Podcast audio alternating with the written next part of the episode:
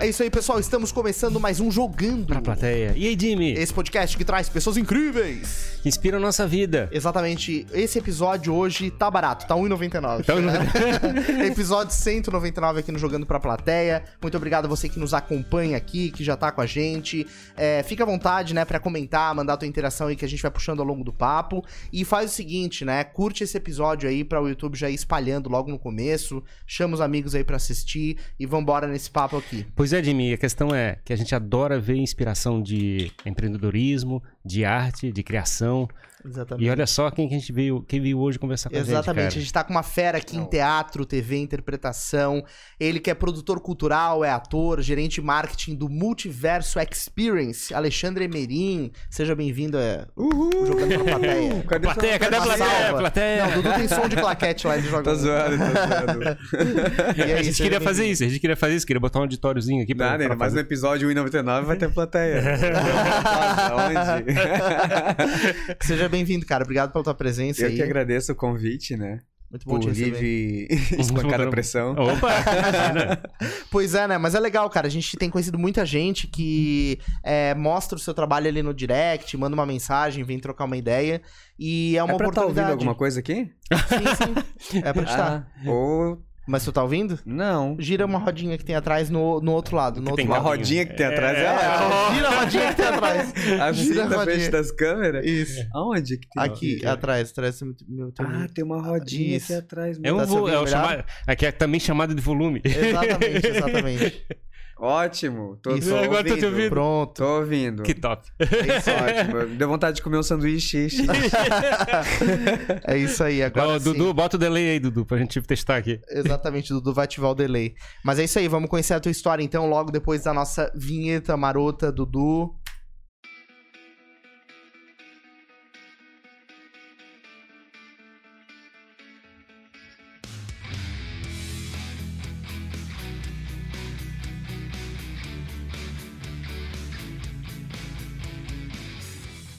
Vamos nessa então, valeu, obrigado a você que já tá aqui com a gente, é, que já curtiu, que já se inscreveu no canal. Vamos lá mandando pergunta, quero mandar já um salve para quem tá aqui com a gente, o Yuri Mafra, a Marildo da Silva, é, Cristiane Soares, obrigado pela presença de vocês. Vamos fazer esse papo aqui com o Alexandre. É, a gente começa com a nossa pergunta clássica, Alexandre. A gente quer saber se o- os nossos convidados são daqui de Floripa. E, sendo de Floripa, qual é a maternidade é, correspondente? Carmela Dutra. É isso aí. A gente tá fazendo um, um censo maternidade em Floripa. Ah, Sério isso? A gente sempre pergunta. Então tu é da Carmela Dutra. Isso, mas eu só nasci aqui, fui criado em Garopaba. Ah, é? Pô, É. Garopaba é uma cidade bem massa, né? No sítio. Ih, tirei muito leite de vaca. Uhum. Lá tem a Praia da Gamboa, né? É Meu, perto primeiro, meu primeiro presente de aniversário do meu pai, que eu lembro, foi um bezerro. Um bezerro. Foi um bezerro. Eu montei em cima dele. Sabe aquelas fossa antiga que tu fecha com concreto assim? Sim. Aí meu pai, vamos tirar uma foto dele em cima do bezerro, 5 aninhos de idade. Mas tu com o bezerro em cima da fossa e tu. Isso. Ah, tá. A fossa era o aí- palco, digamos assim. A fossa era o palco. Era, o- é tipo, Ah. vamos, vamos, vamos botar o bezerro em algum lugar? Põe em cima da fossa. Botaram o bezerro em cima da fossa, eu em cima do bezerro. Hum. Vamos fazer a foto. E, e aí, vamos largar a mão dele? Vamos largar a mão dele. Largaram a mão dele. Eu, eu fiquei com medo, dei com o pé. eu- O bezerro, o bezerro fez assim que nem cavalo, eu voei, caí de costas na, na, na laje da fossa ali. Hum. A- foi, desculpa, foi a primeira vez que eu desmaiei na vida, foi fantástico. Eu acordei três horas depois. Mas não quebrou a fossa. Não, não quebrou ah, tá. a fossa. Achei que Tá preocupado com a fossa. Eu tava eu preocupado tava com a esperando fossa. A preocupação era a fossa. Com a fossa, com Realmente. certeza, a É fossa. mais importante. Não, é que eu fiquei, eu fiquei pensando, tu tava em cima da fossa, mas a gente tivesse afundado tudo com o bezerro e tudo. Não, não. Ah, é, é, podia, né? Eu posso terminar essa história diferente. É, exato. já Mas dá é um- real, né? É. Não sei, dá pra botar. Sim, sim. Enfim, então tu foi criado no sítio e Mas tal. tenho outras histórias assim que Mas é- merda. É que acaba em merda, é isso. Sim, né? Sítio- Viado, sítio- né? Uma, uma multi vira merda, né? Não tem aquele memezinho. Sítio, sítio Fazenda. O que era? O que, que era o local? Era um. Era um sítio do, do meu avô. É o teu avô? E da- tu- de família. Aham. É, na frente a. Em, fre- em frente à fábrica da Mormai. Ah, que massa, lá onde o, o- tem o helicóptero do Morongo lá, que ele desce e sobe, lá tem uns galpões e tal. Isso, isso. Você bem Ih, do lado pegava- do Wilson Restaurante. Olha! Você tá ligado se viu se o restaurante é bom? Esse Sim. restaurante é bom pra É caramba. bom. É, não conheço, mas é bom. Fazendo propaganda. Eu lembro que eh, minhas brincadeiras lá era pegar. Eu tinha os pés de butiá, que meu avô fazia cachaça artesanal. E aí a gente pegava aquelas folhas grandes de é bem, bem- parecia uma folha de parreira, descia aquelas ladeiras do pasto assim, sabe? É muito bom. Cara, boa. massa. é, a gente não tem mais essa oportunidade de ter uma vida, como é que é, no mato, assim, correndo, como é que é, no- em área aberta, né? A gente tá numa cidade hoje em dia, é tão cruel, eu fico pensando com minhas filhas, assim, pô, só vê a selva de pedra, não tem mais nada. Verdade. Porra, saudade. Saudade de pegar na teta da vaca. Mas, Não, tipo, porque- era um sítio, assim? Tinha vários, Era, várias tinha engenho. vacas? Meu avô tinha aquelas, aquela, aqueles forno gigante a lenha, Sim. onde pega, a gente fazia biju. Sabe biju, Sim. salgado e doce? Sim. Então, à tarde de domingo, Que é não era de Faustão. roleta também. A sabe? tarde de domingo nosso era, era, era a, a, a comunidade ali descascando mandioca e todo mundo em volta da mandioca. Da- Sim, das da mandioca. mandiocas, né? Descascando ali, contando os casos que tinham na, na- as histórias. E tinha história. E pras crianças mesmo, a história do homem do saco, Sim. né? Eu Sim. cresci com o homem do saco na cabeça, Uhum. né? Hoje tô ainda procurando o homem do saco pra ver, pra ver se eu, né, se eu, se eu, se eu desencalho. e aí vocês fabricavam isso lá, ficavam lá produzindo esse negócio e, e- e o sítio tinha outras coisas que aconteciam, assim. Tinha, Sim, a- tinha animais, plantação. animais, porco, galinha mesmo, minha avó tinha um monte. Eu lembro que tinha um- uma trilha no meio das bananeiras que a minha avó ia lá pegar os ovos ah, na hora que as galinhas iam dormir. E aí a minha avó, ela não gostava que eu acompanhava ela, porque naquele momento ela, ela não fazia as necessidades no banheiro da casa. Ah, é? Ela fazia no cantinho lá das bananeiras. Era um cantinho especial dela, Sim. que ela tinha. E aí, putz, vai virar corte. E aí eu me lembro que ela, ela, ela vai. Sabe aquele pum que você vai cortando? Uhum. Pum, né? Um pum a Vai indo- prestação. Isso, a, a prestação. E ela foi indo tal, e eu assim. Vó, que cheiro ruim. A, a vó tá peidando, vó. Ela assim, nada, guria, as galinhas. Vó, falta um monte de meta ainda pra chegar nas galinhas. Ah, mas ah, quando se junta tudo, sai numa força. e vinha aquele cheiro. E ela não sabia que eu tava atrás, tadinha. Ela ficou Sim. um pimentão. Sim. E lá, lá em é, aquela região de Garopaba tem muitas praias também, né? Mas tem uma Tem. área rural, assim, que é próximo da Serra do Tabuleiro ali. Tem uma parte Tem, bem forte Tem de... também.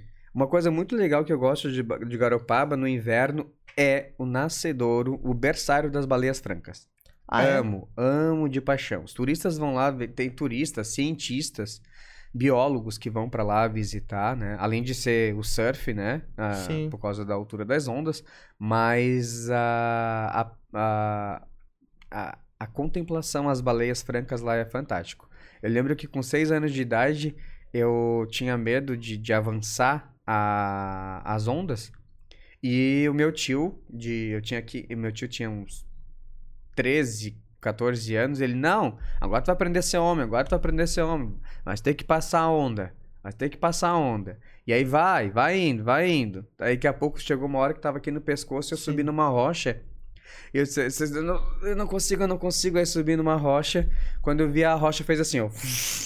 Era uma... Era uma Era o baleia. filhote de uma baleia. Eu fui arremessado pro alto. Caramba, cara, que loucura. Eu não sabia que tinha um berçário, eu sabia que tinha muita gente que observava as baleias lá, eu não sabia que tinha um Tem, berçário. tem. Tem as enfermeiras, berçário, bonitinho lá, loucura. maternidade. Claro. Pô, tem não, mas eu não, eu não sabia, eu não sabia que era um lugar de nascedouro de baleias, assim. Sim, tudo parto normal, né? Sim, tudo papo normal, exato, exato. Eles são, é que a cesárea é só na Carmela Dutra. né? e onde é que tu nasceu? Eu nasci em São Paulo, não sou manezinho, mas eu vim pra cá em 99, então... Ah, sou- então eu já vim, tá. vim já pequeno. meio que batizado. É, mas nasci em São Paulo. E o Nossa, Ferrari? Não, eu sou daqui, eu falo rapidinho e tudo. Ferrari Ô, é nego! Ô, não diz hoje, tempo! O Ferrari da Carmela Dutra também, né? Carlos Corrêa. Carlos Correia. Carlos Carlos. Correia, nego. É isso aí. E aí, depois, aos 8 anos de idade, eu voltei pra cá. E meu pai foi zelador ao lado do TAC. O Teatro Municipal de, de, de Florianópolis, né? Conhecem o TAC? Uhum. É, sim, ali na praça que Atrás tem o da Safra catedral. ali, né? Isso. Atrás da catedral. E ali foi a... onde eu passei o resto da minha infância, adolescência, cresci ali. Conheci o monstro do teatro Valdir Dutra, né? Que hoje ainda tá vivo, né? Inclusive já foi tema de carnaval no, no- na escola de samba daqui. E cresci, e conheci o teatro ali. Imagina, morando do lado, né? Sim. Aí o meu tio ainda era serviços gerais do, do, do teatro. Aí não, não, não, não teve desculpa, né? Sim. Mas tem, tem Cara, pergunta... mas quanto, quanto tempo ele ficou? É, Oi? quanto tempo ele trabalhou com o Walter Dutra, né? Quanto tempo ele trabalhou com teatro, cara? Ainda trabalha. Ainda trabalha. Quando eu entrei no Valdir Dutra, ele estava completando 20 anos de grupo independente. Ele começou quando. Não sei se tu lembra, né? Bom, tu nasceu antes de Brasília, deve lembrar.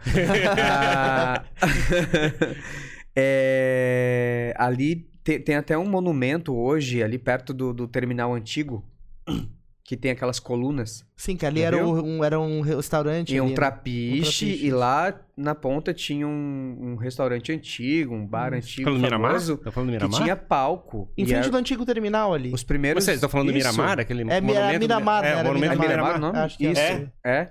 O Valdir Dutra era serviços gerais do, de- desse, de- de- desse estabelecimento antes de aterrarem, né? Uhum. Imagina que loucura tu virar. voltar ali e falar, eu já trabalhei aqui e era um mar aqui, sei lá, deve ter um Já bug na pensou? cabeça. A vontade de escavar ali. Deixa eu voltar pro passado. Mas é uma Mas crueldade, né? Aquela Baía Sul, estragaram aquele negócio. Sim. Se era pra aterrar, faziam, digamos, um canal, uma coisa parecida que trouxesse um pouco do mar ali, deixasse aquele negócio um pouco mais. É, É, verdade, humano, né? Porque eles cara? acabaram com tudo. Eles fizeram um baita de um aterro e transformaram tudo em prédio, em estacionamento e coisa parecida. Quer dizer, tirou toda a humanidade que tinha aqui. Podia ter um canal, né? Ia ser massa se tivesse ali. Tipo, uns barquinhos entrando, uma coisa desse tipo, né? Sim. Mas é que eu acho que na época que foi feito não tinha esse planejamento. Esse raciocínio. Tristeza, tristeza.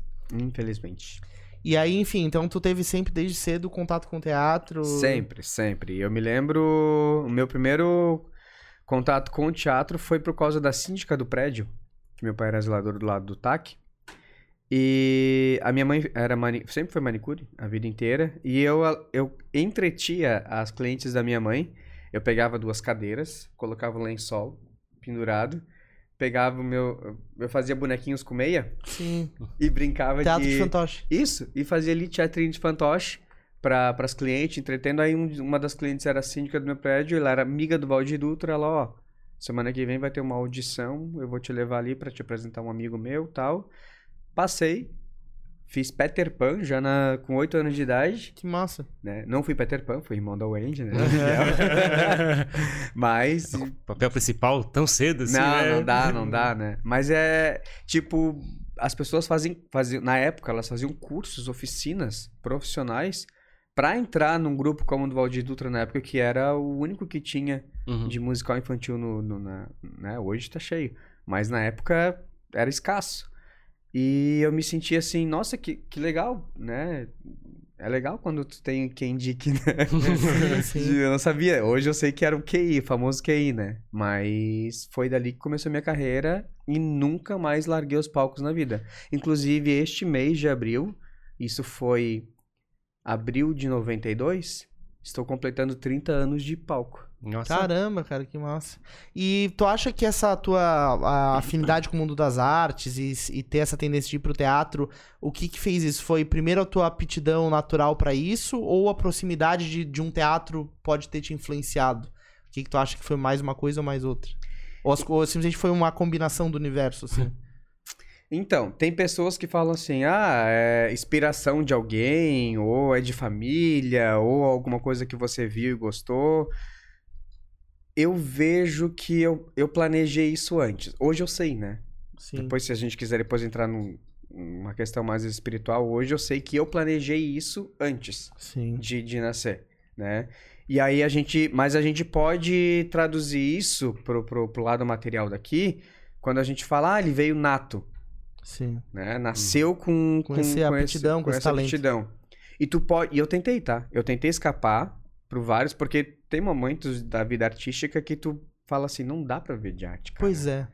É muito difícil. É muito difícil. Você não tá no eixo Rio-São Paulo e você fica, Sim. né? Dependendo do, do, do, do- de uma ajuda aqui, de um convite ali, de uma audição ali. Imagina quantas pessoas que fazem audição todo, to- sempre e, se frustra. É, né? A gente conversa com bastante artistas aqui de várias áreas. E sempre é isso, a gente sabe, né, que esse lado cultural é, é difícil você conseguir monetizar isso e conseguir construir uma carreira que te remunere, né? É, é, É, louco, difícil. assim. Eu tentei, eu tentei, eu fui com 16 anos, eu tentei McDonald's. Uhum.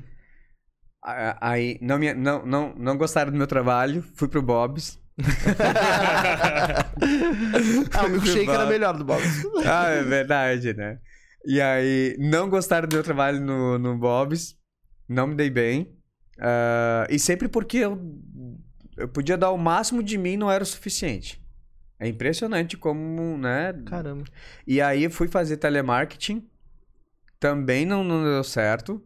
E até deu mais ou menos porque eu sou muito comunicativo, Sim. né? Mas. E é também é bem estressante, né? Um, É um- muito É, estressante. sim, é, eu imagino. Já conversei com algumas pessoas que já trabalharam nessa área e realmente não é fácil. E, e não dava certo. Não dava certo. E todo ano. Então, hoje eu posso dizer que eu tenho 30 anos de palco, porque todo ano sempre aparecia alguma. Não, e eu fiz Valdir Dutra 12 anos. Né? Então, durante McDonald's, Bob's, eu tava no Valdir Dutra ainda. Só que não dava pra sobreviver de Valdir Dutra. Você chega no ensino médio, né? E aí? Quem é que vai comprar o teu tênis? Né? Sim, sim. o que tu quer, tal, e tudo mais, as coisas, embora eu tenha meus pais, mas chega uma hora que você tem que se sustentar, né? Claro. Então, e aí eu fui tentar arriscar essas coisas, mas não dava certo. Até que eu descobri que dava pra tentar viver de arte de uma outra maneira. Eu subia aos palcos, apresentava, né, esporadicamente e tal, ah, fazendo o que eu amo, mas dava, eu fiz cursos a minha adolescência inteira, e aí tirei meu DRT, Sim.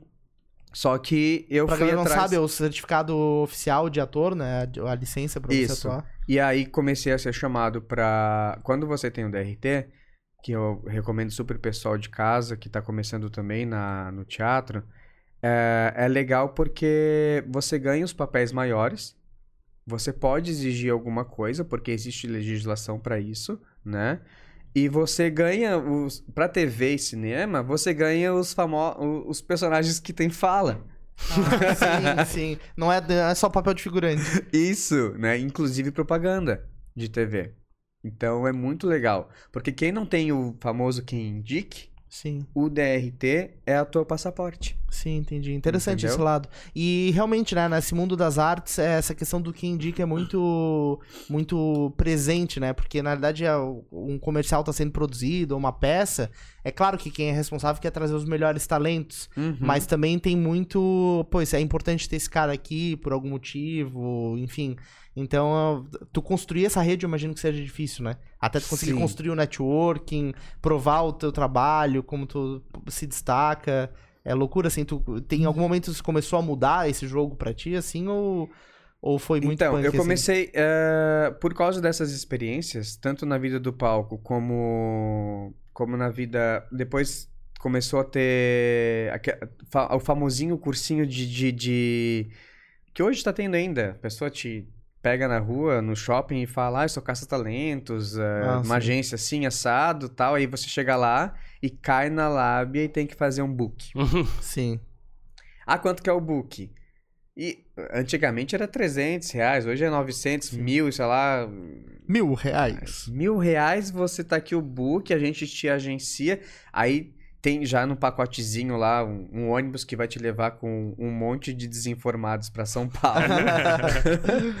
Nas agências que já são tudo combinadinho com a agência daqui. E aí todo mundo sai lucrando com esse. E, e o problema é, então, ah, mas eles não vão ganhar. Como é que eles vão fazer a vida com mil reais? Mas mil reais de mil adolescentes bonitinhos, Sim. multiplica isso, Sim. né? De Dá- mil em mil a galinha enche o papo, né? Verdade. E é isso que eles fazem até hoje. né? Uhum. Então as pessoas estão bem, bem iludidas. E, e é sempre os mesmos rostinhos que, que, que, que ganham as, a. Mas isso é louco, né? Porque eu, eu concordo contigo, assim, eu sempre vi essa história, em alguns momentos da vida me lembro de ter algum amigo ou conhecido que foi pra uma, uma situação dessa, né? É porque não tinha oportunidade dessas pessoas serem vistas, né? É, só funcionava nesse esquema, assim, alguém te via, te chamava, colocava numa agência, tal, indicava. Hoje eu acho que isso tá meio burlado por conta da internet, né? Sim. Tipo, a internet meio que, que cortou essa, esse caminho, né? Mas eu vou dar uma dica. Vou dar uma dica. Mesmo você tá dentro dessa área, porque tem muita gente ainda nas agências. É pra reduzir um pouco do ar, não? Ah, não, não. Tá Tá tranquilo? bem Se de boa. quiser, a gente reduz. É... A dica que eu vou dar é... é você sempre tentar se destacar de alguma forma com a coisa que você mais ama fazer. Então, se você tem como ah, carisma com câmera, né? Hoje em dia o pessoal gosta de ser blogueirinho, youtuber tal. Mostra isso para pra, as pessoas lá dentro da agência ou, ou as pessoas, produtores culturais e tudo mais. Mostra o que você faz de melhor. Porque naquela parte que você faz de melhor, que você ama fazer aquilo, você se destaca e aí você acaba sendo o melhor naquilo em que eles vão poder te chamar dentro do meio artístico. Né? Se for dessa, é, basicamente o que você está fazendo é fabricando uma marca, fa- fabricando um brand, né? Sim. É uma identificação ah, com a sua pessoa para ficar, ah, você ficar escasso, né? Você não Sim. ser mais apenas mais um. Eu, ó, por exemplo, eu não sabia, eu, eu amava. Lembra que eu, desde pequenininho, gostava de fazer fantoche? Pra fazer fantoche, eu tinha que educar a minha voz Pra modular e tal, fazer os e personagens. fazer outras vozes, outros personagens. E, e eu, eu percebi que eu tinha, que eu podia me destacar nisso. E eu estudei isso, fiz um curso de dublagem e eu fui a voz. Não sei se vocês lembram, no Mac, na MacFesta, que tinha o Ronald McDonald, o Papa Burger, o, que era o ladrão de hambúrgueres. Sim, tinha um roxo lá que O existia. roxo, que era o. Barney, não. o- não. Qual o nome do roxo do McDonald's, Dudu? Não lembro. Eu já perguntei isso pro Dudu esses dias, né? Lembro que a gente falou sobre isso. E eu fui a voz nacional do Papa Burger. Do Papa Burger. Fui gravar em Curitiba os CDzinhos da, da MacFesta tal, inclusive um comercial do McDonald's. E aí depois daí fui garoto Yakut. Lactobacilos vivos. fui. Fiz. Fiz. Fui garoto Frangos Macedo, Aham. que na época era Macedo Queires. Sim. Ah, fiz propaganda. Aí fui pra São Paulo, fiz propaganda da, da Laca. E, e aí foi, foi indo. E aí. Eu, eu me lembro que. Que eles iam me pegar de van na, na escola. Ah, lá vai o. eu me lembro da época que era o Titanic que tava passando. Eles falaram, ah, lá vai o apunhetado de Caprio. E eu- eu- a- a- a- ou o Leonardo de Caspa. E era um monte de. de. Que na época eu, Sim. eu era metidinho a, a, a querer parecer o Leonardo DiCaprio aí, Sim, né? Até sim. hoje eu me acho. né? Ele que fez Titanic tá aqui com a gente. Inclusive. Sim. Mas que, que massa, cara. Eu queria até trazer um pouquinho. Como é que é a história, como é que é de ter o dom de, de, de- como é que é ser um ator, de apresentar e na verdade tu é, em perso- em fabrica um personagem e tenta incorporar isso no teu, na tua experiência que tá fazendo no, no mundo, né? Tu, tu traz pro teu corpo essa experiência. Como é que funciona isso? Então, é muito legal essa brincadeira de ator, porque é você ser vários em um, né? E é difícil você. é, Hoje eu encontrei minha personalidade. Mas Sim. quando você faz turnês, como eu fazia com o Valdir Dutra, por exemplo, ah, ainda até hoje, eu fui. Depois de que eu fui o, o Miguel, eu virei adolescente e eu virei Peter Pan. E eu, por muito tempo, por muito tempo, é, eu, eu incorporei o Peter Pan até hoje. Misturou a, Foi, a tua foi, no- personalidade? foi num dos últimos ayahuasca aí atrás que, que, que me pegaram de jeito e falaram assim, ó, adeus síndrome de Peter Pan. Pô, esse Sim. ano eu vou fazer 40. Sim. Então tá na hora de do Peter Pan dar uma dar uma encostadinha, deu? Da aposenta Tá, aí. tá dizendo que a tua experiência de representar alguém te trouxe pra tua personalidade? É, é porque assim, ah, a vantagem de você ter ah, Múltiplas personalidades. múltiplas personalidades, não, múltiplos papéis, né, profissionais que o você tem. personalidades é o fragmentado E lá, aí né? você, você acaba pegando. Porque a gente precisa fazer um laboratório e estudar os personagens, né? Principalmente quando você vai fazer coisas mais sérias, né? Quando eu já fiz websérie, então tinha que estudar sério aquele personagem. Inclusive, o ator, ele entra na vida dele, ele entra naquele personagem o tempo todo, né? Tipo, é essa a ideia, né? Tu vira aquela Isso. pessoa em tempo integral. E eu me lembro que chegou uma época da minha vida que eu era funcionário público de São José e eu era convidado para muitos stand-ups de personagem, né? E, e aí teve alguns personagens que marcavam e eles eram sempre chamados e eu tinha que e, e eu e eu tinha que estudar aqueles personagens para que eles ficassem como é que eu posso ser pra ti? que eles tivessem um, um, um, um quê a mais que as pessoas elas se interessassem em chamar de novo e, e que tem um contato desse que chama pro outro e vai e, eu, foi- eu viajei eu não, eu não ficava só em São José. As outras prefeituras iam chamando. Por exemplo, eu fiz agora um stand-up que eu convidei vocês pra ir, Sim, inclusive Foi agora quarta-feira, né? que é que eu amo de paixão, que é uma normalista, uma professora da época da ditadura militar. E eu tive que estudar ela durante um bom tempo e eu lembro que que eu praticava ela na Secretaria de Educação, no cargo de diretor de eventos lá da Secretaria de Educação. E aí tinha uma, tinha uma época que eu pegava o óculos dela, eu Sim. ia com o óculos e eu ia e eu ruim. Sim. E não era eu, não era o Alexandre, porque as pessoas me conhecem, eu sou porra louca, eu sou querido e tal. Mas aquele dia eu era severo. Aham. Nossa, eu me vingava de todo mundo. É, E o pessoal sabia que eu tava estudando a personagem, né? Porque Sim. às vezes tinha congresso municipal, tinha encontro dos municípios, de secretários, um monte de coisa e tal. E aí, ó, o Alexandre vai abrir o evento tal, não sei o quê, deixa ele estudar, deixa ele estudar. Sim. E aí apareceu lá com palmatória na mão. Aí uma vez eu perdi a palmatória, fui lá, comprei uma régua de um metro de madeira. Tava eu lá assim, ó. Sim. e, e entrava assim na sala e o pessoal ria. Mas é, é, é coisa que acontece na vida de ator, Uhum. né? Hoje não acontece mais isso. Né, Sim. né Dai? Esse negócio de personagem funciona muito, né, cara? Eu até vi que tinha, tiveram alguns personagens da Terça Insana ali contigo, né? No teu. Sim, no- eu sempre coloco. Porque não adianta ficar divulgando só coisa original que as pessoas não vão, né? Sim. O cantor que tá começando, se não fizer cover. Uhum. Sim. É, eu achei massa Não porque chama. isso começou a me lembrar que tem vários personagens, né, de pessoas que fazem stand-up que eles realmente ganham uma vida própria, né?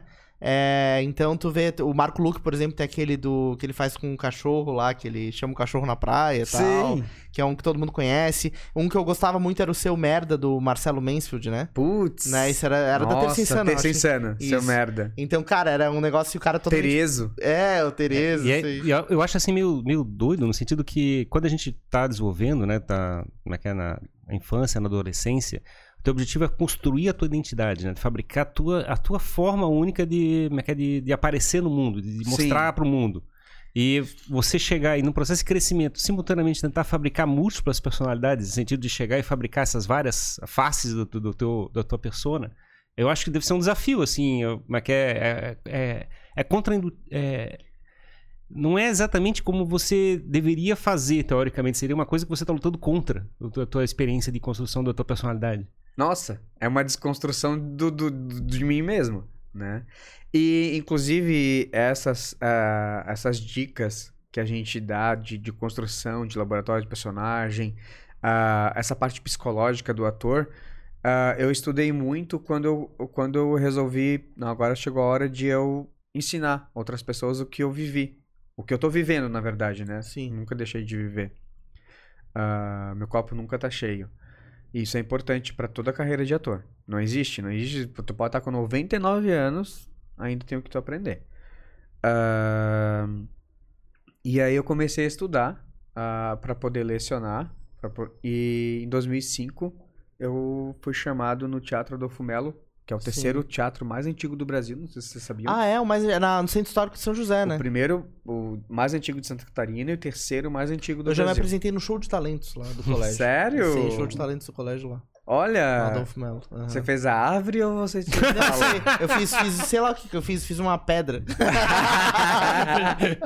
Mas com personalidade, uma Com pedra. personalidade. com personalidade? Fez todo Não, um era uma, uma pedra milenar da época dos dinossauros. todo um... Mas era um show, era um... Era show de talento. talentos, assim, do colégio, né? Aquele. é, Muitas. Não sei se as escolas ainda fazem isso, mas é, tem Fazem, aquela fazem. gincana, que daí tem um momento que tem apresentações das turmas, né? Aí tem que ensaiar uma peça.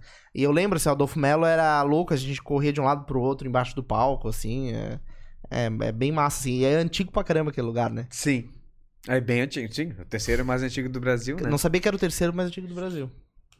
E aí, aí estudei produção e, fui, e, e aí mudei o meu DRT de ator para ator, produtor e diretor. E aí eu comecei a produzir espetáculos, ah, além de lecionar as turmas que eu tinha, né?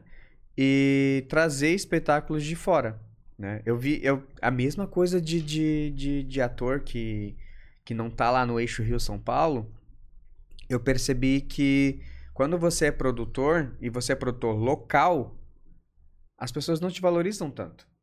Né? Essa é uma briga nossa aqui, que a gente sempre fala. É, exato. É, mas não é pra te tudo. valorizam tanto. Mas é pra tudo. É empresa de tecnologia, pra restaurante, pra músico, pra. Pra podcast. pra podcast. E aí eu busquei trazer de fora. Então eu trouxe as grandes produções de, de abrir uma produtora chamada Pantomima Produções e comecei a trazer de fora ah, espetáculos grandiosos do Miguel Falabella, com o Miguel Falabella, Que massa. né?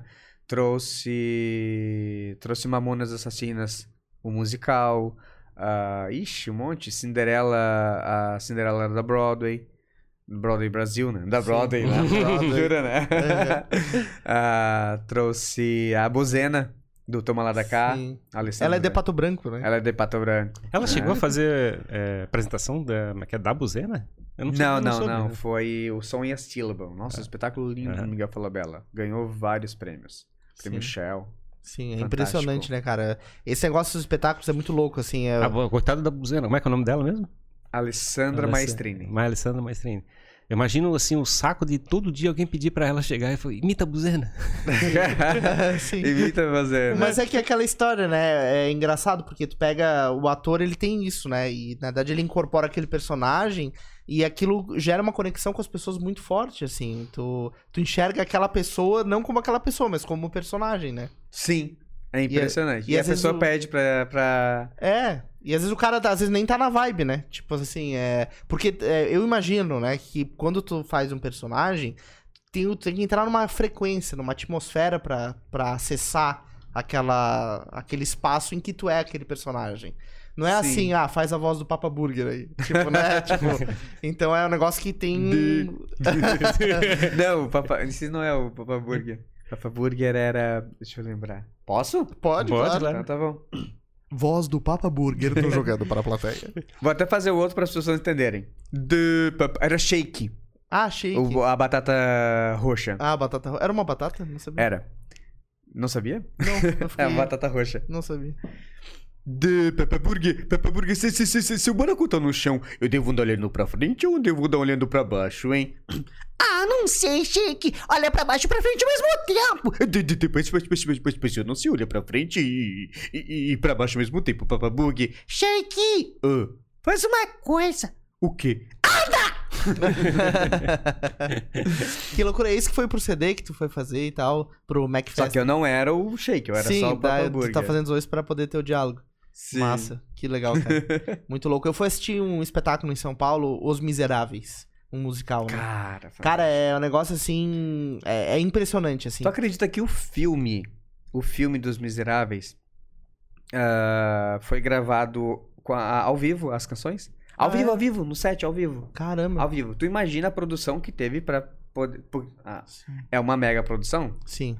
Então, tu- tudo era captado ao vivo pra pegar a emoção dos atores ao vivo cantando. Foi É a muito única produção. Sim, é a muito- primeira e a única no mundo. É muito louco, assim, cara. É um negócio que tu. Eu saí de lá, né, desde do espetáculo, e aí tu fica impactado, porque tu fica falando, cara, como é que aquelas pessoas conseguem fazer aquilo, né? E te, realmente te tirar da, da tua realidade, assim, tu entra no espetáculo bizarramente, assim, é muito. A sensação é muito legal. É, Pois é, eu queria entrar agora nessa seara, então vamos brincar com esse assunto aqui, Vamos. porque, cara, o que, que eu, entendo como arte? A arte é a capacidade de impactar uma pessoa que está assistindo aquele negócio e transformar a vida da pessoa de alguma maneira, por um tempo, ou pro- pra vida, ou coisa parecida. Sim. Eu não sei se essa é uma interpretação que você concorde. É. E, e serve como inspiração também, né? Aham. Pois é, mas se, se é uma inspiração é porque transformou a tua percepção do mundo, né, de certa forma. Sim. Entende o que quer dizer? E isso em tudo, né? Desde É. que você faça o que você ama. E é muito difícil. Hoje as pessoas elas estão perdidas, meio que zumbis. E elas trabalham por dinheiro e esquecem de trabalhar pelo que ama, né? Pelo propósito ao qual elas vieram. Você tá falando do público agora. Não, falando do, do, do geral, geral, Geral. mesmo, Aham. né? Ah, Porque, porque eu vejo assim, por exemplo, muitas vezes o, o público querendo apenas a, como é que é o, a experiência daquele momento de sair do, do mundo. Ah, tu diz do, do, do viver o personagem? N- Não, o, a- a- o público mesmo. O público ele chegar e assistir e, De ter e- aquela e ter, e ter experiência, apenas sim. o efeito de uma droga, vamos dizer assim. Ter, o Aham. efeito de uma droga e acabou e acabou o negócio. E ao mesmo tempo eu entendo que a arte é uma forma de transformar a percepção do mundo das pessoas, de Sim. verdade. Ah, tá, entendi. Eu tava... Por exemplo, quando ele fala de Miseráveis, Les Les Miserables, é isso? Sim, Ele tem uma, tem uma crítica em volta daquela história, né? tem. E as pessoas se envolvem. Sim. Pois é, e a envolve. ideia é que a transformação é, aconteça na cabeça da pessoa, pra, porque a pessoa incorpora. O entretenimento tem isso, né? Aham. Serve para as pessoas. Eu, eu não digo nem você fugir como uma droga, sabe? Hum. Como uma maconha que você. Ah, vou Fugir por um tempo fugir da um minha realidade. pouquinho, né? Sa- É, é exatamente o que a gente botou no, no, no título do podcast, Sair da Matrix. Pois é, eu vou, querer, eu vou querer te perguntar sobre isso daqui a pouco. Beleza. Mas o, o entretenimento, eu acho que tem tudo a ver com isso.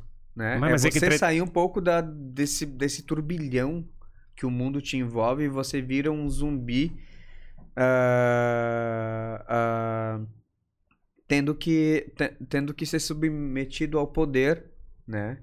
Ao poder da, da, da política, da, da cultura. Às vezes a gente, a gente acha que é, que é cultural, mas a gente está sendo aculturado, né? Porque, ah, meu avô fazia assim, você tem que continuar assim, mas se não evoluiu, né? Sim, sim. Eu, eu, sou, eu sou meio.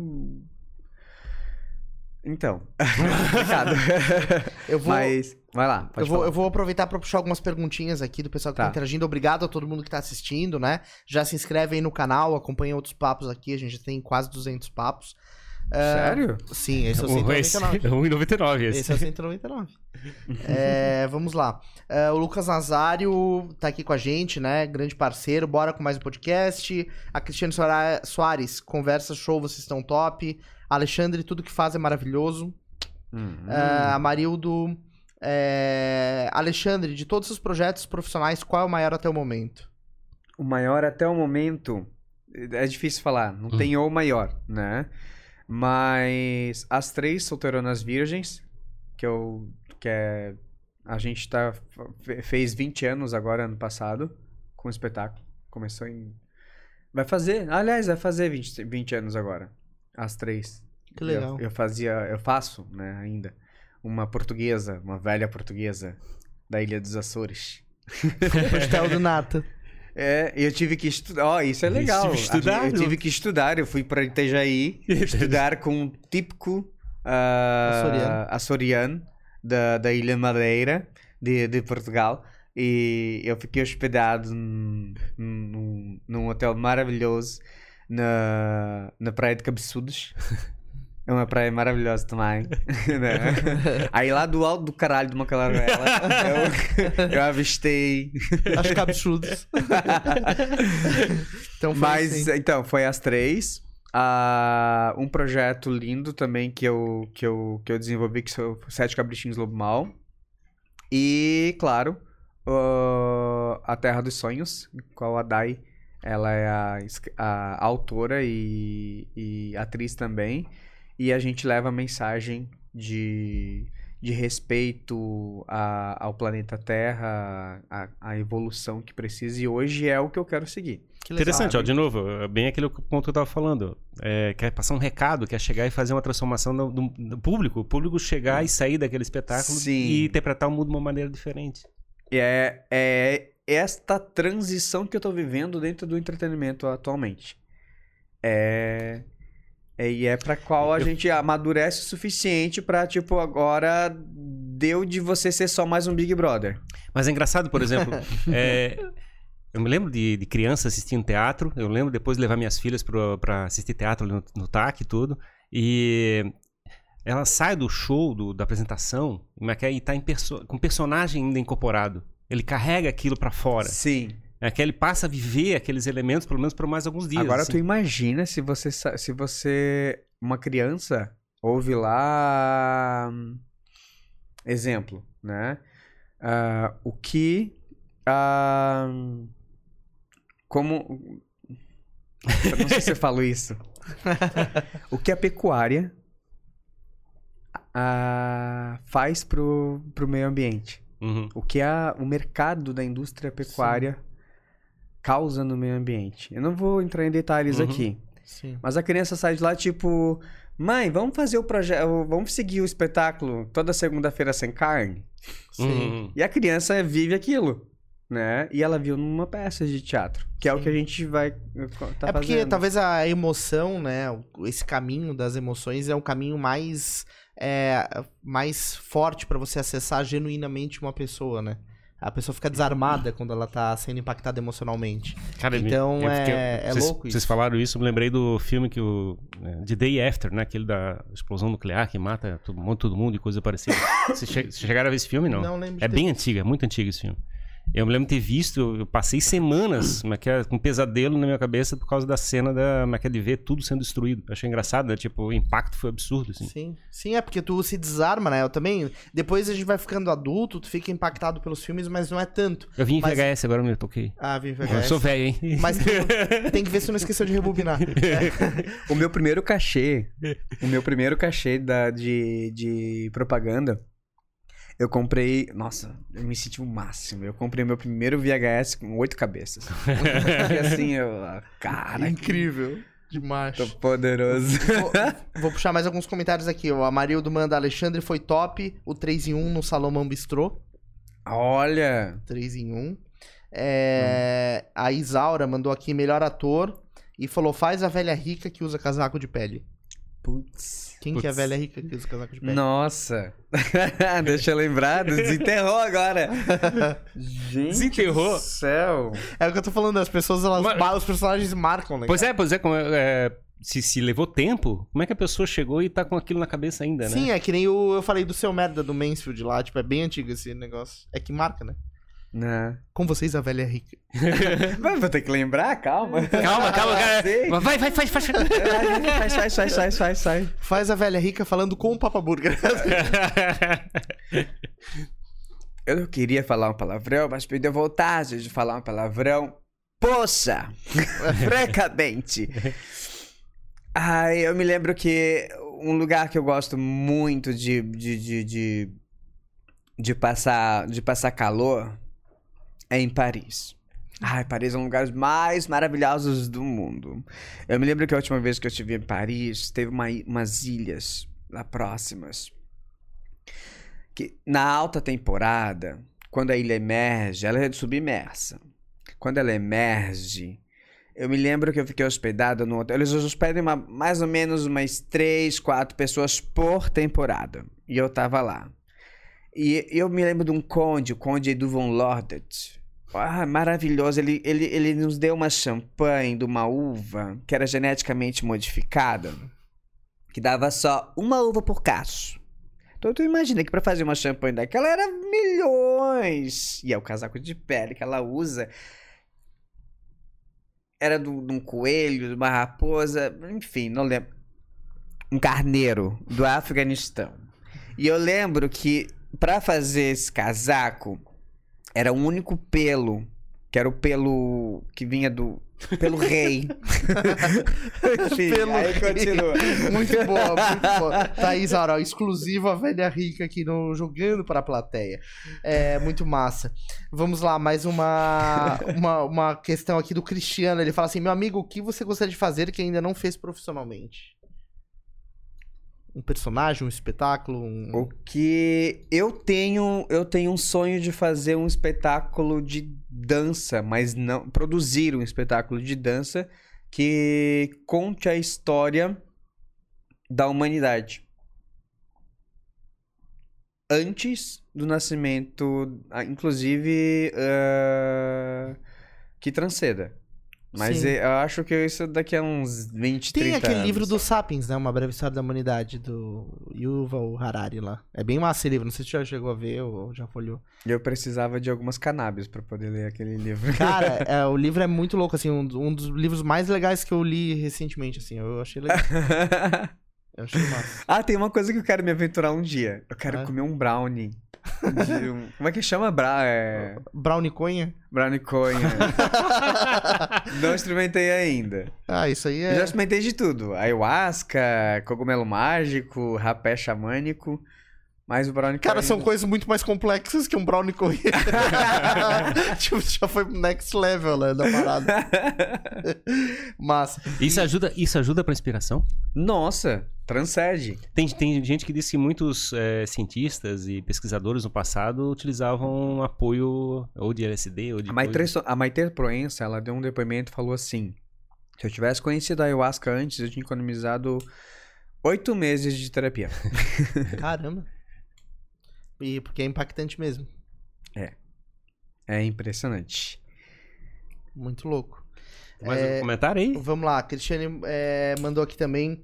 É, Ale, o que te marcou como professor é, de teatro do EMI? EMI, na, na educação. Nossa senhora. O ensino médio inovador, o que, que era um projeto, era o High School dos Estados Unidos, implantado nas escolas estaduais do Brasil. Foi um período, algumas escolas foram contempladas por, por essa verba federal, e eu, e eu abri, fui ceifador ali. A, a gente abriu ali um mercado de teatro e música pra, pra lecionar nas escolas. E era legal porque era teatro e, e, e dança e música como matéria mesmo, letivo, né? Não era oficina que tu vem à tarde depois na escola pra, pra te fazer o... Ah, fazia parte da grade curricular Nada, integral, as- assim. os alunos vinham às 8 da manhã, todos os dias, almoçavam na escola e, e a aula terminava às 5 da tarde. Então a gente tava lá, matemática, matemática, teatro, teatro e inglês. Ah, que legal. Aí à tarde tinha química, química, é, dança, dança e filosofia. Entendeu? E com nota no boletim rodava de ano. Sim, massa. Né? Legal. É importante, né, cara, essas, esses adendos também. Tava conversando com uns amigos meus que aprenderam idiomas não convencionais também na, na escola, na época deles, sei lá, tiveram a oportunidade de fazer alemão. é, e aí eu fiquei pensando, é que o padrão é inglês e espanhol, né, quando muito. E é legal, assim, a gente ver que tiveram, pessoas tiveram oportunidade na grade escolar de se Mas experimentar. o, o governo federal deu um tiro no pé, né? Porque logo depois a, a- a- do, em- do ensino médio inovador, trouxeram o, o, o projeto Jovem Escravo, que é o projeto Aprendiz. Jovem, jovem, né? Jovem Aprendiz. Que era o adolescente trabalhar. Sim. Mas aí o adolescente trabalhar, que é o que as empresas querem, né? Baixo custo. Inclusive o estagiário da empresa ah, abusava do- dos jovens aprendizes para ele não trabalhar. Para que botar tudo no do, do, do jovem aprendiz. E aí os jovens aprendizes queriam traba ah, trabalhar, então. E aí vai ter tempo como? Para estudar entendi. integral. Aí não, não tinha possibilidade de já no, Aí o projeto no contraturno não, fazer. não, Não bateu. bateu. Entendi. E me diz uma coisa agora, mudando de saco pra mala. Por que que tu disse que vive fora da Matrix? Eita, já? O horário permite? Eu achei curioso isso, né? Porque é um negócio que eu, eu procuro ler nessa história de sair da Matrix, né? Que a gente vive num... Eu quero entender a parte do metaverso. Vamos passar É. por esse primeiro ou? Vamos pro multiverso Vamos, primeiro? vamos, vamos. Metaverso, multiverso? É agora? multiverso, É multiverso. metaverso. Meta é outro assunto. Metaverso também é. é é- é- é- Só que o metaverso é um, é um mundo que você vive dentro do, do digital, né? É com aqueles óculos que você. Uhum.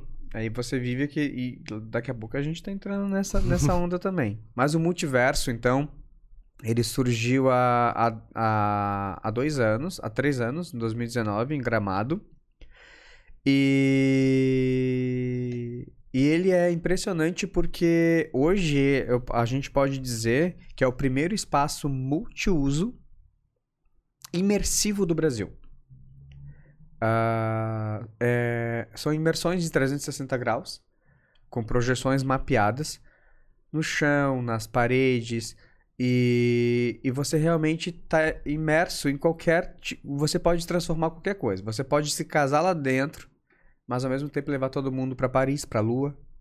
Você pode se casar na Lua hoje, né? Sim. Você pode fazer, você pode fazer o seu evento ah, em Marte, se você quiser, entendeu? Então por isso que ele é muito interessante.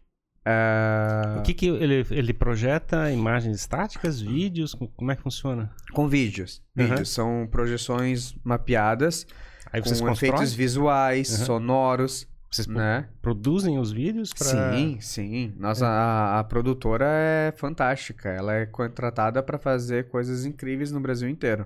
Sim. E, e inclusive o, o multiverso ele tá com a perspectiva de nos próximos dois anos estarmos com 12 parques pelo Brasil todo. A gente está agora com dois, que é em Porto Alegre, com mil metros quadrados ah, de imersão. Aqui em Florianópolis, no Vila Romana, que é do tamanho da Renner, o espaço. Nossa. É fantástico também. Ah, e, já, e eles já estão com perspectiva de, de, de- na Flórida e Miami, São Paulo, já tá.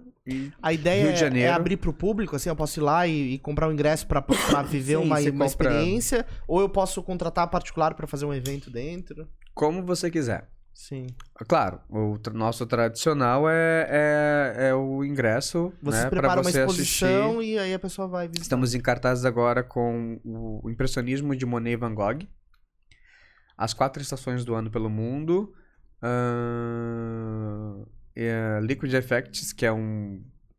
É com frequências binaurais, muito legal. E vários efeitos visuais de líquidos. E como é que funciona? A pessoa entra lá e aí tem projeções, tem som? Como é que funciona? Isso, são efeitos visuais e, e sonoros ah, com projeções. E você está imerso, porque está no chão, está nas paredes, em 360 graus. E, digamos, explicar, digamos, quais são as obras e coisa parecida que tem- estão sendo expostas, como é que a gente acompanha isso? Sim, aí o Monet Van Gogh, você tem lá, tem as, a curiosidade da vida dele, das obras, ah, você pode... Aí você vê as obras também digitalizadas, né? Só que tudo animado, não é estático, né? É tudo trabalhado com animação tal, é muito, muito legal. E os eventos também, né? Corporativos, eventos de... Nós fizemos agora, a gente fez o musical Frozen, Ah, legal. que foi muito legal. Porque tu imagina a Elsa de Frozen tacando a magia, né? Desde o chão nas paredes, ela congelou o multiverso. Sim. Isso já é uma apresentação teat é teátrica, é Isso, teatral, né? Teatral. A assim. gente levou 1.200 pessoas em três finais de semana. Legal. E quanto tempo dura, assim, mais ou menos, a experiência, assim? É como a pessoa entra, tem um roteiro? Meia pode- hora. Mas tá. você pode ficar o tempo que você quiser. Sim. Ela fica andando lá pra- pelo espaço. Isso. É um espação lá- aberto, Lá, tem saem os melhores stories da vida dela. Ah, que massa. Reels. Mas é tipo espação aberto ou tem cômodos, assim, com projeções diferentes? Ou não? É tudo num ambiente só? São ambientes. São ambientes, ah, legal. Temos três ambientes lá. Tá- Nos, três, nos, no- nos dois parques atuais, nós temos três ambientes cada, cada parque. Eu dei uma olhadinha no site lá, alguém comentou dizendo que é o melhor, o melhor lugar que eu tirei fotos de Instagram. Ah, sim.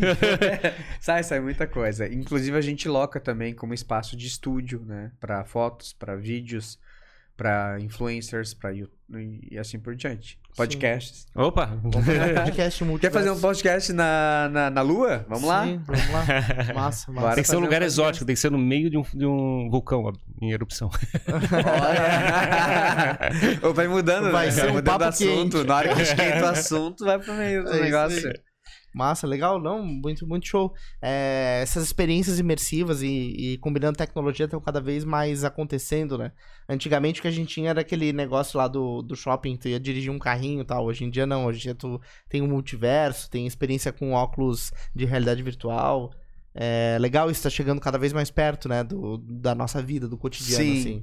E eles estão cada vez inovando cada vez mais. Agora vai entrar uma parte mais interativa, né? Que você. ah, vocês vão ver. Aí Legal. pra frente vai, vai, vai. E a gente tá fazendo parcerias. É muito Show. legal. Show de bola. E aí, tu já Ah. simulou algum cenário de Matrix lá? Para as pessoas entenderem, eu sou eu fiz publicidade na, na Estácio. E aí eu fui eu fui meu publicitário. Uhum. Eu fui a minha agência para poder me vender como ator, como produtor e como diretor, né? Então, a minha produtora hoje sobrevive dessa dessa base que eu tive de, de publicidade e de marketing Legal. né? Aí eu, aí meu primeiro grande emprego assim como publicitário foi na Coffee Train, que são uma rede de cafés com um temático dentro de um trem. E eu fiz vídeos incríveis lá, vídeos assim que as pessoas, olha, parece um- uma produção de, de, de série. E foi fantástico os roteiros que a gente fez lá, desenvolveu. Ah, e aí depois o multiverso ficou olhando, e aí olhar, e daqui a pouco ele, eu me senti. Eu me senti a Record falando assim, ó, aquele ator da Globo é bom. vamos, vamos dar um cachê maior e vamos trazer pra cá. E aí o multiverso me roubou do Cuff Train. Sim, legal. Massa, então tu já tinha essa experiência de produção nessa- é, anterior ao multiverso, as experiências do Sim. multiverso. E essas, eu imagino que as projeções também tenham que ser roteirizadas, têm que ser pensadas, né? Deve ter uma reunião tal, o que, que a gente vai fazer agora? Sim, agora a gente tá desenvolvendo dentro, por isso fora da Matrix. Tipo assim, sementes eclodindo em A gente, tá, situações. a gente tá desenvolvendo um roteiro de uma próxima exposição que a gente vai fazer, que chama-se A Mente de Deus. Legal. É uma viagem no cosmos, no planeta Terra, uma união entre as religiões, a humanidade. Um monte de pedidos de pessoas chegando, gente pedindo coisa, me ajuda, Deus. Mas é muito legal, vai ser, vai ser uma exposição incrível, incrível mesmo. Sim, massa, legal. Eu falei isso porque eu lembrei do filme do Todo Poderoso lá, né? Que ele vai falar com Deus, aí tem um monte de fax chegando assim na época o filme gente pedindo coisa. Sim. Aí, Deus, eu tô cheio de coisa aqui pra resolver. Pelo amor de Deus. Eu pedi ajuda do meu superior, Jesus, pela... Sim, exato, exato. Não, mas é legal, cara, é massa isso, assim, é uma, é uma outra maneira de gerar uma experiência é, num outro ambiente, né? Às vezes cidades ou espaços que não tem um- a possibilidade de ter um espetáculo teatral tão frequente ou coisa do tipo, é uma, uma alternativa bastante interessante e é mais facilmente replicável, né? Porque é tecnologia, né? Sim. E a criançada, tá querendo aprender teatro ou não? Como é que Nossa. tá? Como é que tá Inclusive, eu, eu recomendo teatro pra todo mundo. Eu tive uma turma de, de advogados. Advogados? Me contrataram Cara, mas- pra dar aula de Mas pensando, pensando bem, advogado é muito teatral em geral. Claro, cara? né? Pô, Ensinei a mentir é muito fácil. eu tive turma de advogados, eu tive turma de terceira idade na, na época de teatro. Mas as crianças hoje em dia é fantástico pra, pra, pra, pra desenvoltura dela, né? Comunicação, pra Mas é, ela daqui a, pouco ela tem, daqui a pouco ela tem que fazer um TikTok, né? Como é que ela vai se qualificar pra isso? Pode ser YouTube, né? É. Não, mas é claro, a capacidade de TikTok é uma fábrica de zumbis. Ah, pois é, né? Mas eu vou te contar como, a, como é que é o impacto que tá sendo na, na, na adolescência, na- nas crianças, esse TikTok é impressionante. Sim. É todo E- mundo reproduzindo uma trend. É porque, digamos, o Instagram ele ficou um pouquinho mais pra adolescente e pra jovem, né? E o TikTok ele conseguiu pegar um pouquinho mais embaixo, assim, porque é um pouquinho mais infantil. Não. Ele dá a impressão de ser um pouquinho mais infantil, mas não é tão infantil assim. Sim. E, e já que tu quer pegar fora da Matrix, e o TikTok, patrocinado do outro lado pelos reptilianos. Ah! Olha só, revelações. Revelações aqui. Quem está por trás do TikTok? Mas, não, eu não sei se eu podia ter falado isso. pois é, não pode, não pode falar, né? Vai, daqui a pouco vão derrubar o canal. Pois é. Mas como é que foi essa, essa, essa é, visão tua? Porque tu fala isso, ah, eu vivo fora da Matrix, assim. Então, em Como é? 2017, eu. Sabe quando tudo na tua vida dá pra trás? Todos, família, profissional, amoroso. Eu tava assim, Tudo deu ruim. em desespero. E eu não sabia o que fazer. E eu fui fazer a minha primeira oração. Minha primeira oração de verdade, assim, né? Que não foi o Pai Nosso tal. E aí eu me ajoelhei no pé da cama. Eu morava numa kitnet ali no Cobrasol. Em 2017. E eu me vi assim, sozinho, longe da família. E a única coisa que eu fiz, na, a minha oração, foi a oração mais linda da minha vida. Eu só chorei. E eu descobri que a oração não importa a palavra, importa o que você emana pro universo, a energia. Sim. E eu chorei, chorei, chorei, chorei e senti aquela troca de energia. E eu nunca tinha sentido isso na minha vida. Eu não sabia que energia existia, né? E as pessoas hoje usam energia, né? Tu usa o celular, fala com uma pessoa da França e Sim. tá ali o. Ué, como é que você tá? Conectado, uma coisa que você não vê, rádio, Wi-Fi, magnetismo. Sim. E existe energia. E aí eu senti aquela troca de comunicação telepática e não precisava ter nem hum, em palavras, telepatia em palavras, era, era sentir, sentimentos. E eu fui absorvendo aquilo, absorvendo aquilo, absorvendo aquilo, e eu só senti a única coisa que eu senti a palavra foi agora dorme. Ah, beleza. Vou dormir, dormi. Umas três e pouco da manhã, acordei embaixo da cama. Caramba. Foi uma experiência louca. Porque a cama ficou meio transparente e eu vi meu corpo dormindo em cima dela. E aí tinha um. meio que um fio de prata saindo da minha testa em conexão com. com, com a minha nuca. E, e eu. O que que tá acontecendo? E meu coração disparou. Porque. É, Eu fiquei nervoso, né? Aquilo nunca tinha acontecido comigo na minha vida. E aí eu senti uma energia no meu lado direito falando: só, só, só Deixa rolar. respira ah, e deixa, deixa acontecer. Gente, é, é um processo. É, você tá. Não tá pronto, mas dentro do. do, do, do- do- existe todo um, um projeto de vida para todo mundo e tá, tá pronto para você para você começar. E aí eu fiquei tão nervoso que o meu espírito voltou pro corpo. Eu senti um impacto aqui. E aí eu, foi a primeira vez que eu senti uma coisa chamada catalepsia projetiva, ou paralisia do sono. Sim. Que é o quê? A pessoa tá.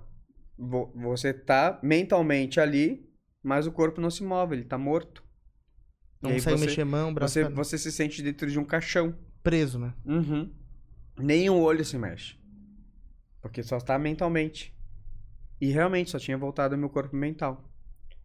E, e foi incrível, porque eu- foi a primeira vez que eu vi o meu gato fora do corpo. Ele tava dormindo no pé da cama. E ele veio. Você viu o filme Coco, A Vida é uma Festa? Ou Viva, Sim. Viva a Vida é uma Viva Festa? a vida da festa, aham, que, ele, que Os ninguém lembra animais dele. são começa assim. fluorescentes do outro lado. Sim. Eu achei lindo. Ele é laranja. E o nome dele é Garfield. Eu vi aquelas laranjas fluorescentes assim. E ele subindo em cima do meu corpo e eu não podendo fazer nada porque eu tava ali só o... E aí foi... E essas experiências foram incríveis porque eu descobri que isso aqui é só um avatar. Que a gente é eterno. E aí tu começou a partir disso a enxergar as coisas, é, digamos assim, do, do mundo que a gente conhece de uma outra maneira. de outra maneira. E aí começaram as experiências. Eu acordei nesse dia com o endereço na cabeça. Eu acordei com a Avenida Rio Branco 346. Hoje eu não lembro direito, mas é 346, eu acho. Aí eu fui ver o que, que era na internet. Era o IIPC, Instituto Internacional de Projeciologia e Conscienciologia, do Valdo Vieira, que hoje já é desencarnado.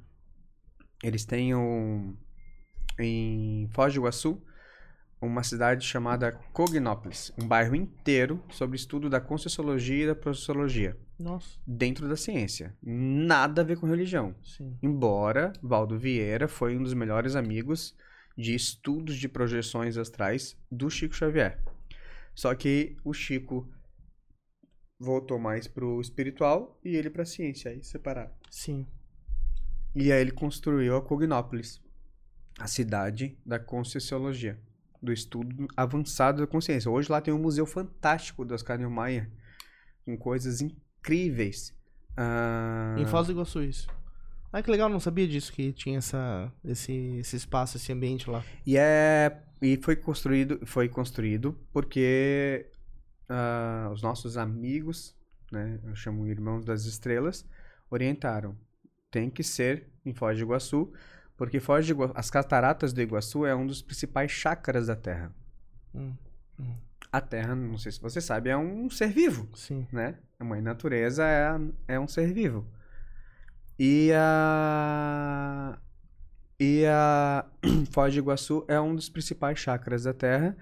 E lá, as placas tectônicas, elas têm o poder de uma vibração tão grande que quando você é, é meio que você pode cocriar as coisas através de lá. E quando você faz técnicas de projeção astral lá, ela dá uma soltura no corpo. Fica muito mais fácil. Ela as placas tectônicas, ela é tão forte a vibração que você Sim. consegue descolar mais rápido. Sim. Por Ela, isso. ela favorece a, a projeção. Uhum. Interessante. Legal isso, né? Na verdade é aquela história, né? A gente tá o tempo todo buscando se autoconhecer e entender por que, que a gente faz o que faz, né? Às vezes a gente para pra Pois pensar é. nessas coisas. E aí tem a nossa a parte da energia, né? O que você tá Sim. se é, qua- quando ah, vou fazer uma técnica de hoje eu não recomendo pra ninguém você fazer projeção astral quando você tá passou um dia ruim. Sim. Eu já fiz isso, eu descobri uns lugarzinhos que, que eu não Uhum. gostaria de visitar no astral de novo, que é um umbral grosso e um umbral médio. Lá a coisa é, eu posso contar um dos relatos? Pode? Vocês pode, pode? Pode, então tá bom. Ah, teve uma vez que eu fui levado para um amparo de um senhorzinho no, no umbral e é que nem uma favela, só que muito mais frio e sem luz. Lá não tem luz do sol, lá o sol não bate lá, não chega lá.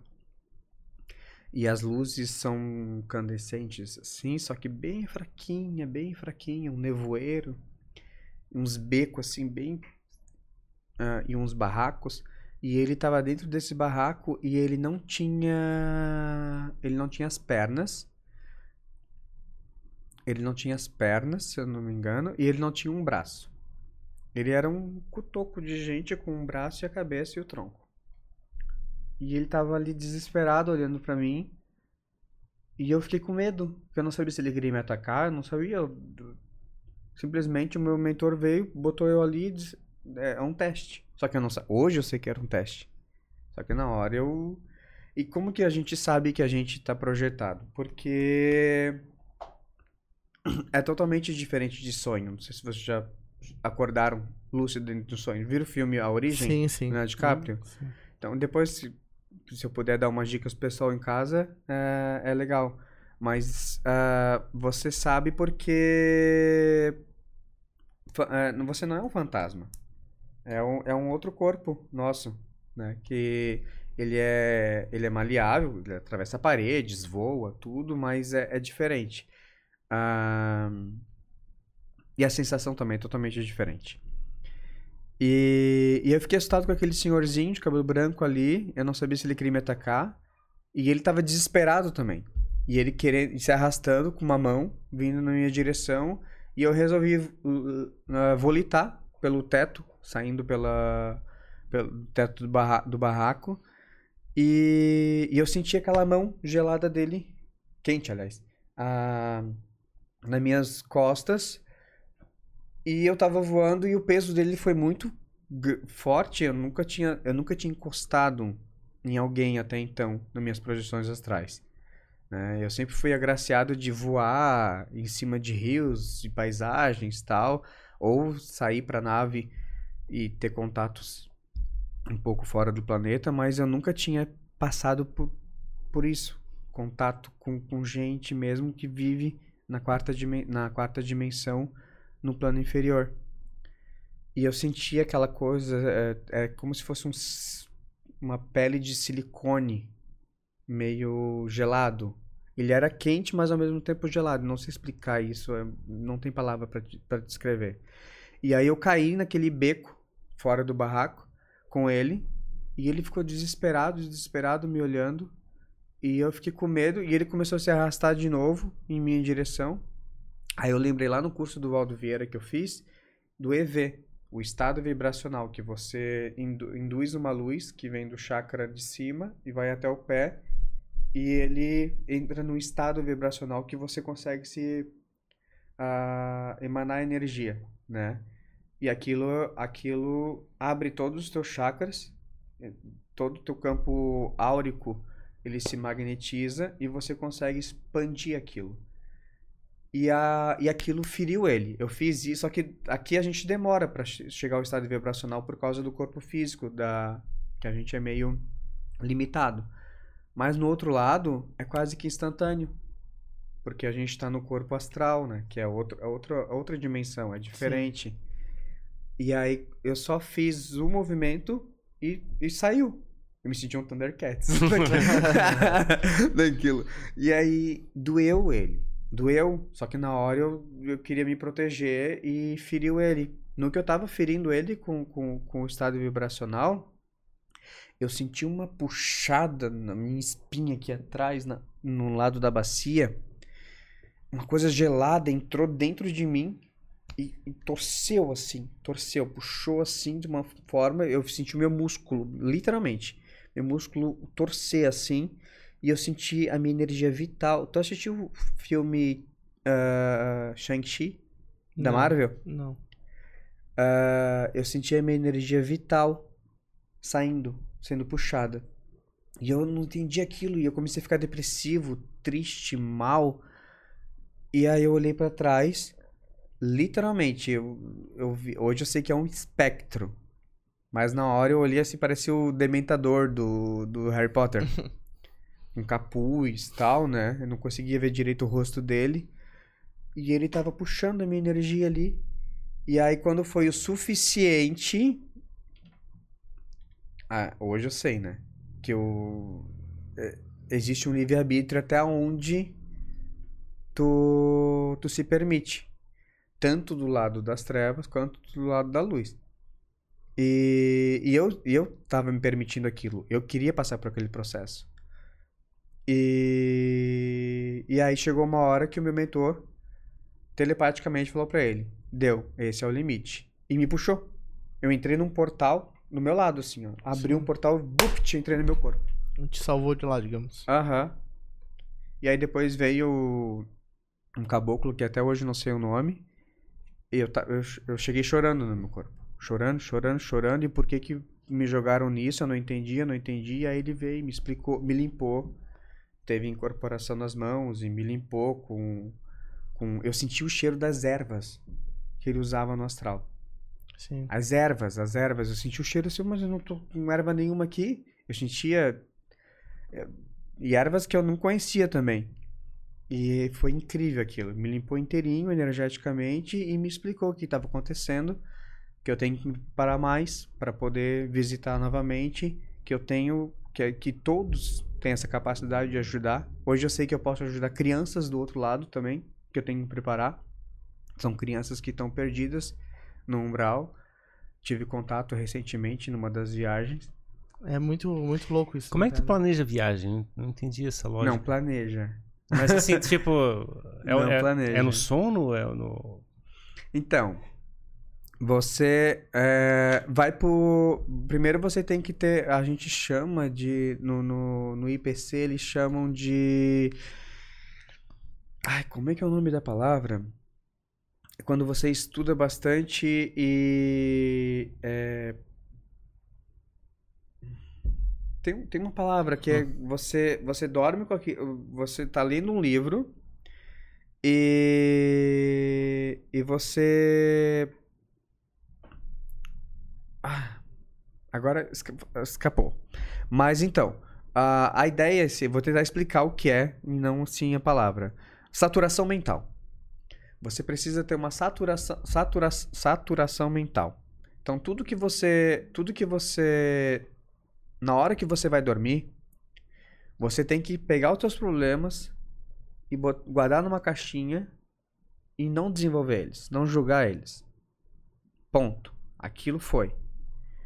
E aí e, e deixar e, e fazer uma proteção sua. Eu trago muito a luz azul do Arcanjo Miguel, que é- todas as religiões conhecem. E aí você se vê em volta de uma luz azul protetora. Ah, embora não acredite ou não, mas o poder mental ele existe. E, e aí você se, se, se dispõe a trabalhar no astral. Ser útil, um canal, uma ferramenta.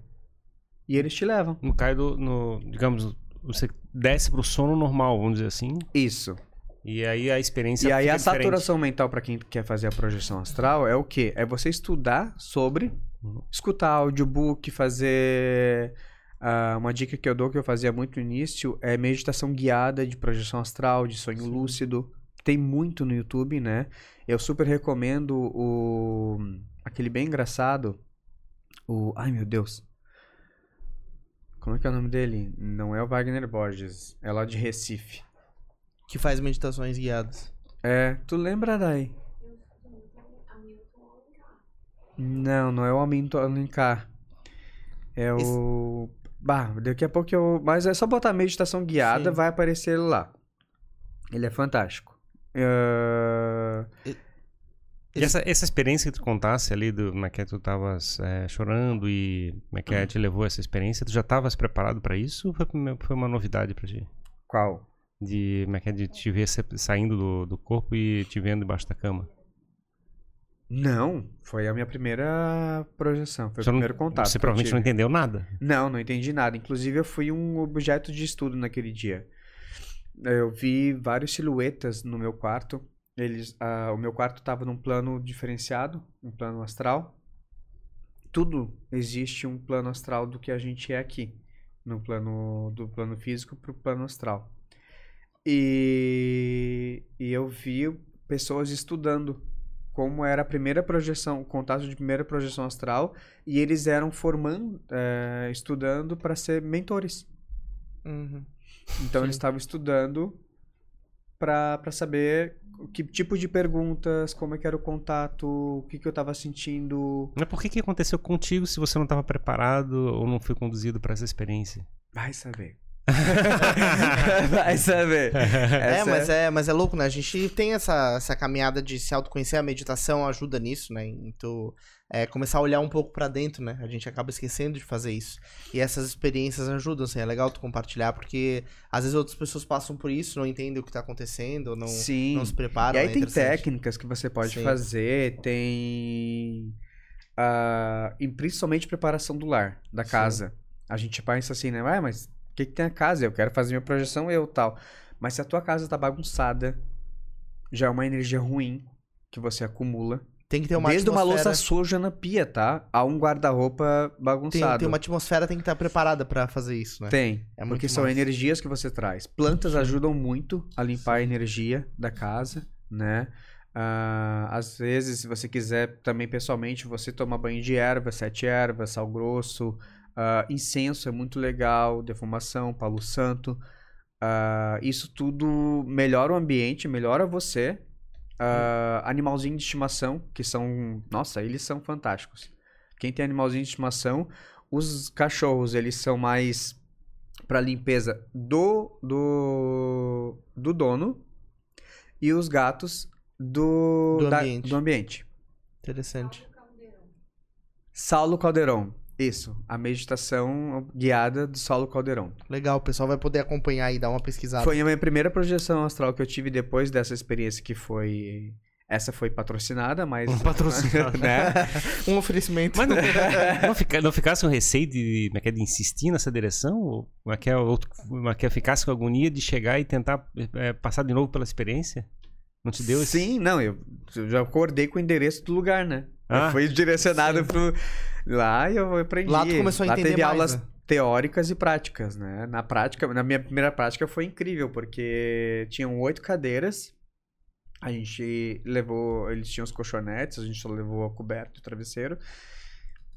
E, e aí tinham oito cadeiras e tinham três professores sentados. Aí eu, tá, cadê os outros cinco, né? Pronto. Pra que que eu perguntei isso, né? Daqui a pouco, quando a gente sai do corpo, as oito cadeiras cheias. que doideira, que doideira. Muito, muito massa, muito massa. Alguém Ó, comentou eu alguma vou- coisa? É, não, eu vou. O Alexandre Adoli tá assistindo. Ele mandou no, no nosso grupo do podcast aqui falando assim: Cara, esse papo tá me, tá me dando, um- dando um nó mental pra entender, assim, pra, tipo, as Ué, experiências. você queria saber o que, que é, fora da Exato. Matrix? É isso aí, é isso aí. O Adoli tá assistindo. Valeu, Adoli, por acompanhar aí. É, bom, temos mais duas perguntinhas aqui pra gente ir encerrando aqui o nosso papo. Vamos conversar com a Cristiane Soares novamente. Ela pergunta: Como devemos fazer para ser um grande profissional e ser reconhecido?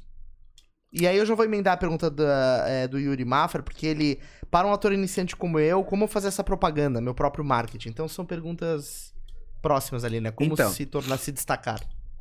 Primeiro é você se especializar em algo. Você precisa se especializar em algo. Você não pode ser aleatório. Ah, eu sou ator. Tá, mas ator específico em quê? É humorista, é dramático, né? É mais voltado para televisão, para cinema, para palco, né? É, Qual o nicho redes tu vai? sociais. Você tem que se especializar. Você tem que ser o melhor naquela área, no melhor nicho. Você tem que se encontrar. E a, o fundamental. É isso que você ama? Tá fazendo com amor? A hora que você se entrega por amor e não por dinheiro, aí é o diferencial. Aí a lei da atração, que é batata, que é é uma das leis fundamentais do universo, só vão gerar oportunidades quando você se entrega por amor. Aí Mas será que é porque Amor é a palavra da, da nova era. é, a lei da atração dele- Tudo, tudo na vida. Profissional, relacionamento, autoconhe- eh, se você está no pilar que você envolve o, o amor, ele envolve três pilares da nossa evolução espiritual, que é autoconhecimento, conhecimento e a prática do bem. Você você tá nesse nesse nesse tripé, pode pode pode morrer feliz. Morrer entre aspas, né? Sim, Só uma sim, sim. passagem. Mas tem gente que diz Que que, por você- exemplo, faz tudo certo, mas não- a coisa não vem, vamos dizer assim. A, mas que a- teoricamente a lei da atração não vem. Mas o, acredita o, que é o- caos, caos ainda serve pra alguma coisa, quando. Mas entende, tu, entende, tu entende que, as, é, como é que é, é, tudo leva um tempo ou porque você não se entregou o suficiente? Então, e tudo existe um propósito. Tudo tem um porquê. Às vezes você não entende. Talvez você não entenda nem nessa vida. Ah, mas o que você tem que. A única coisa que você tem que, que, que seguir é.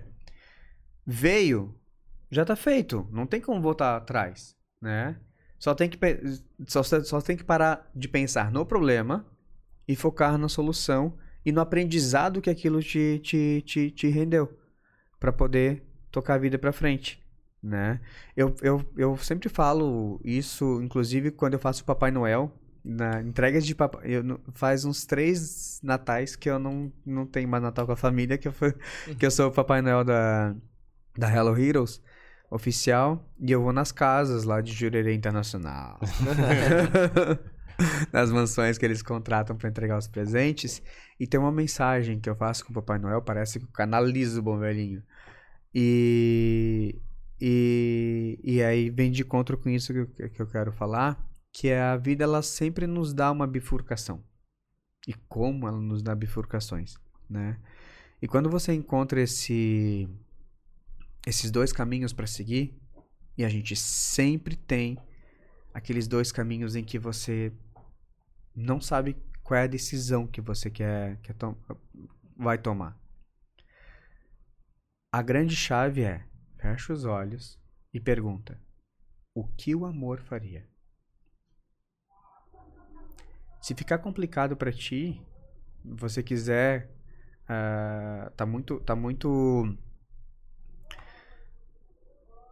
tá muito como Um posso escuro, um É, escuro. é, tá- falta, falta, falta, falta uma matéria ali, falta um, um, um substantivo para aquela palavra. Substitui por Jesus. O que Jesus faria, né? O amor. Eu, eu, eu, para mim, Jesus é sinônimo de amor. Mas eu me pergunto, o que o amor faria? A resposta dessa pergunta é o caminho que você tem que seguir. Sempre. Sempre, sempre, sempre, sempre. Interessante. Legal, bem legal.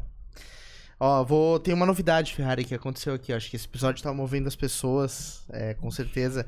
A Ioná Vargas, é, que tem um trabalho super legal, saúde mais simples. Ela Já veio aqui, com a gente, é. exatamente.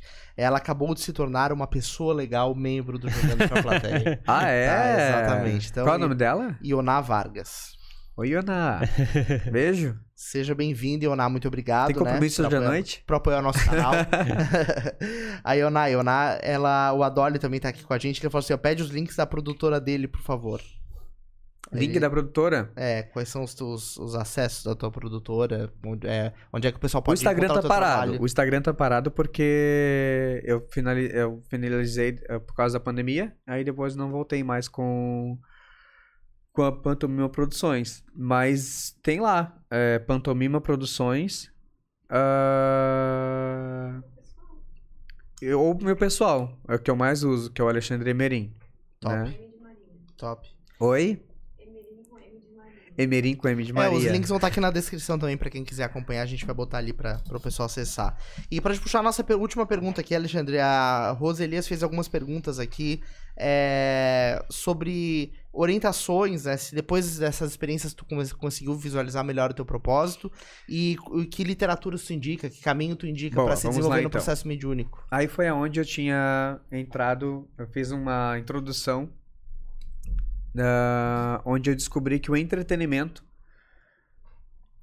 você você amadurece, você primeiro ah, amadurece ele profissionalmente, se torna bom naquilo, né? E aí depois você começa a ter propósitos mais mais elevados. Eu não digo de sucesso, eu digo elevado a nível transcendendo o material para o espiritual. E aí você você começa a encaixar ele dentro de um projeto cósmico, a qual você veio. E hoje eu vejo que, por exemplo, ah, eu e a Dai, a gente teve um programa chamado Diário de Gaia. E isso foi muito legal. Ah, mas eu, eu já falo isso, mas a, a ideia é o quê? É você você tentar se conectar com quem eu sou. É uma busca que a pessoa passa vida pra descobrir, né? Mas tá na hora. A pandemia veio pra isso. Quem eu sou? O que eu tô fazendo aqui? Da onde eu vim? Pra onde eu vou? Quando você busca isso e você quer, quando você dá o, o estalo mental e principalmente se- é, do coração, você dorme com aquilo, aos poucos, gradativamente, às vezes pode ser um impacto, né? Uma porrada na livre espancada à pressão, como eu Sim. fui, né? Mas às vezes é gradativo. Às vezes é aquela pulguinha atrás da orelha, é o, é o, o início de, um, de, um, de uma dúvida, orientações, você vai tendo, você começa a ter inspirações, intuições, você começa a perceber, peraí, mas isso aqui não foi um pensamento meu. Que estranho, eu não estava pensando isso. E aí você vai começando a perceber que existe outras outras pessoas, outras energias em volta de ti, Outras te orientando. te, te orientando e que não é tu, e não é teu ego, não é quem é. Né? E aí tu vai percebendo que você não tá sozinho. Sim. Aí é foda tomar banho. É isso aí. Muito massa, muito Deu uma virada rápida aqui. É, isso aí, isso aí. Boa, boa. Bom, a Ioná mandou aqui, ó, demais essa entrevista. Sou fã de todo esse trabalho lindo de vocês. Obrigado, Ioná. Inclusive, pessoal que tá assistindo, a gente tá finalizando aqui esse papo.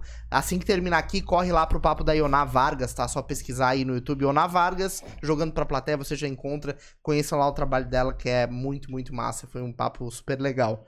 É, bom, Alexandre, bom te receber aqui, cara. Legal é, ouvir as tuas histórias, tuas experiências, né? Tenho certeza que quem assistiu aqui ao ah, o livro, né? acompanhou, pois é. Ela pediu os É livros. uma indicação de literatura. Vou indicar um.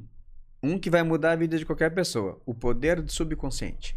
Top. Inclusive, você pode assistir hoje já o audiobook. Só botar o Poder do Subconsciente, o poder do subconsciente ah, do Joseph, Joseph, Joseph Murphy. Ah, é um best-seller. É tem, tem na livraria já. É Eu comprei e não comecei a ler ainda. E Tá na estante do Kindle. Coloca tá o, na estante do Kindle. E é impressionante. Você coloca esse audiobook pra escutar durante o sono, os teus sonhos começam a ser lúcidos. Você ouve o cara narrando a- as instruções do subconsciente no teu subconsciente dentro e aí você vai começando a, a aprender. É muito louco. É de muito bola. louco. Então tá aí, tá indicado o livro. Cara, eu, eu gostei. Eu quero mais conversas com, com atores, com artistas, assim. Exatamente. Tem, tem mais papos, cabeças desse tipo. Exatamente. Eu indico, eu É indico. Ó, já tem uma aqui atrás de ti. Exatamente, ela vai vir, vai vir contar várias histórias aqui pra gente. Tu também pode voltar, né, numa próximo episódio com alguém pra gente dar sequência numa conversa mais desse lado, que é um assunto que as pessoas deveriam falar mais, né, pra se conhecer melhor. Obrigado por ter vindo, né, por ter compartilhado teu tempo aqui com a gente, isso, tua, que tua nada. trajetória. E... 1,99. É isso aí, é isso aí. o 99. Episódio 199. E agora tem o Na 200, plateia. como é que vamos fazer? Pois é, né? O 200 a gente vai ter que fazer bolo. Não sei se vai ter, não. Tade. É isso aí, então tá bom. Muito obrigado a você também que assistiu esse episódio aqui com a gente.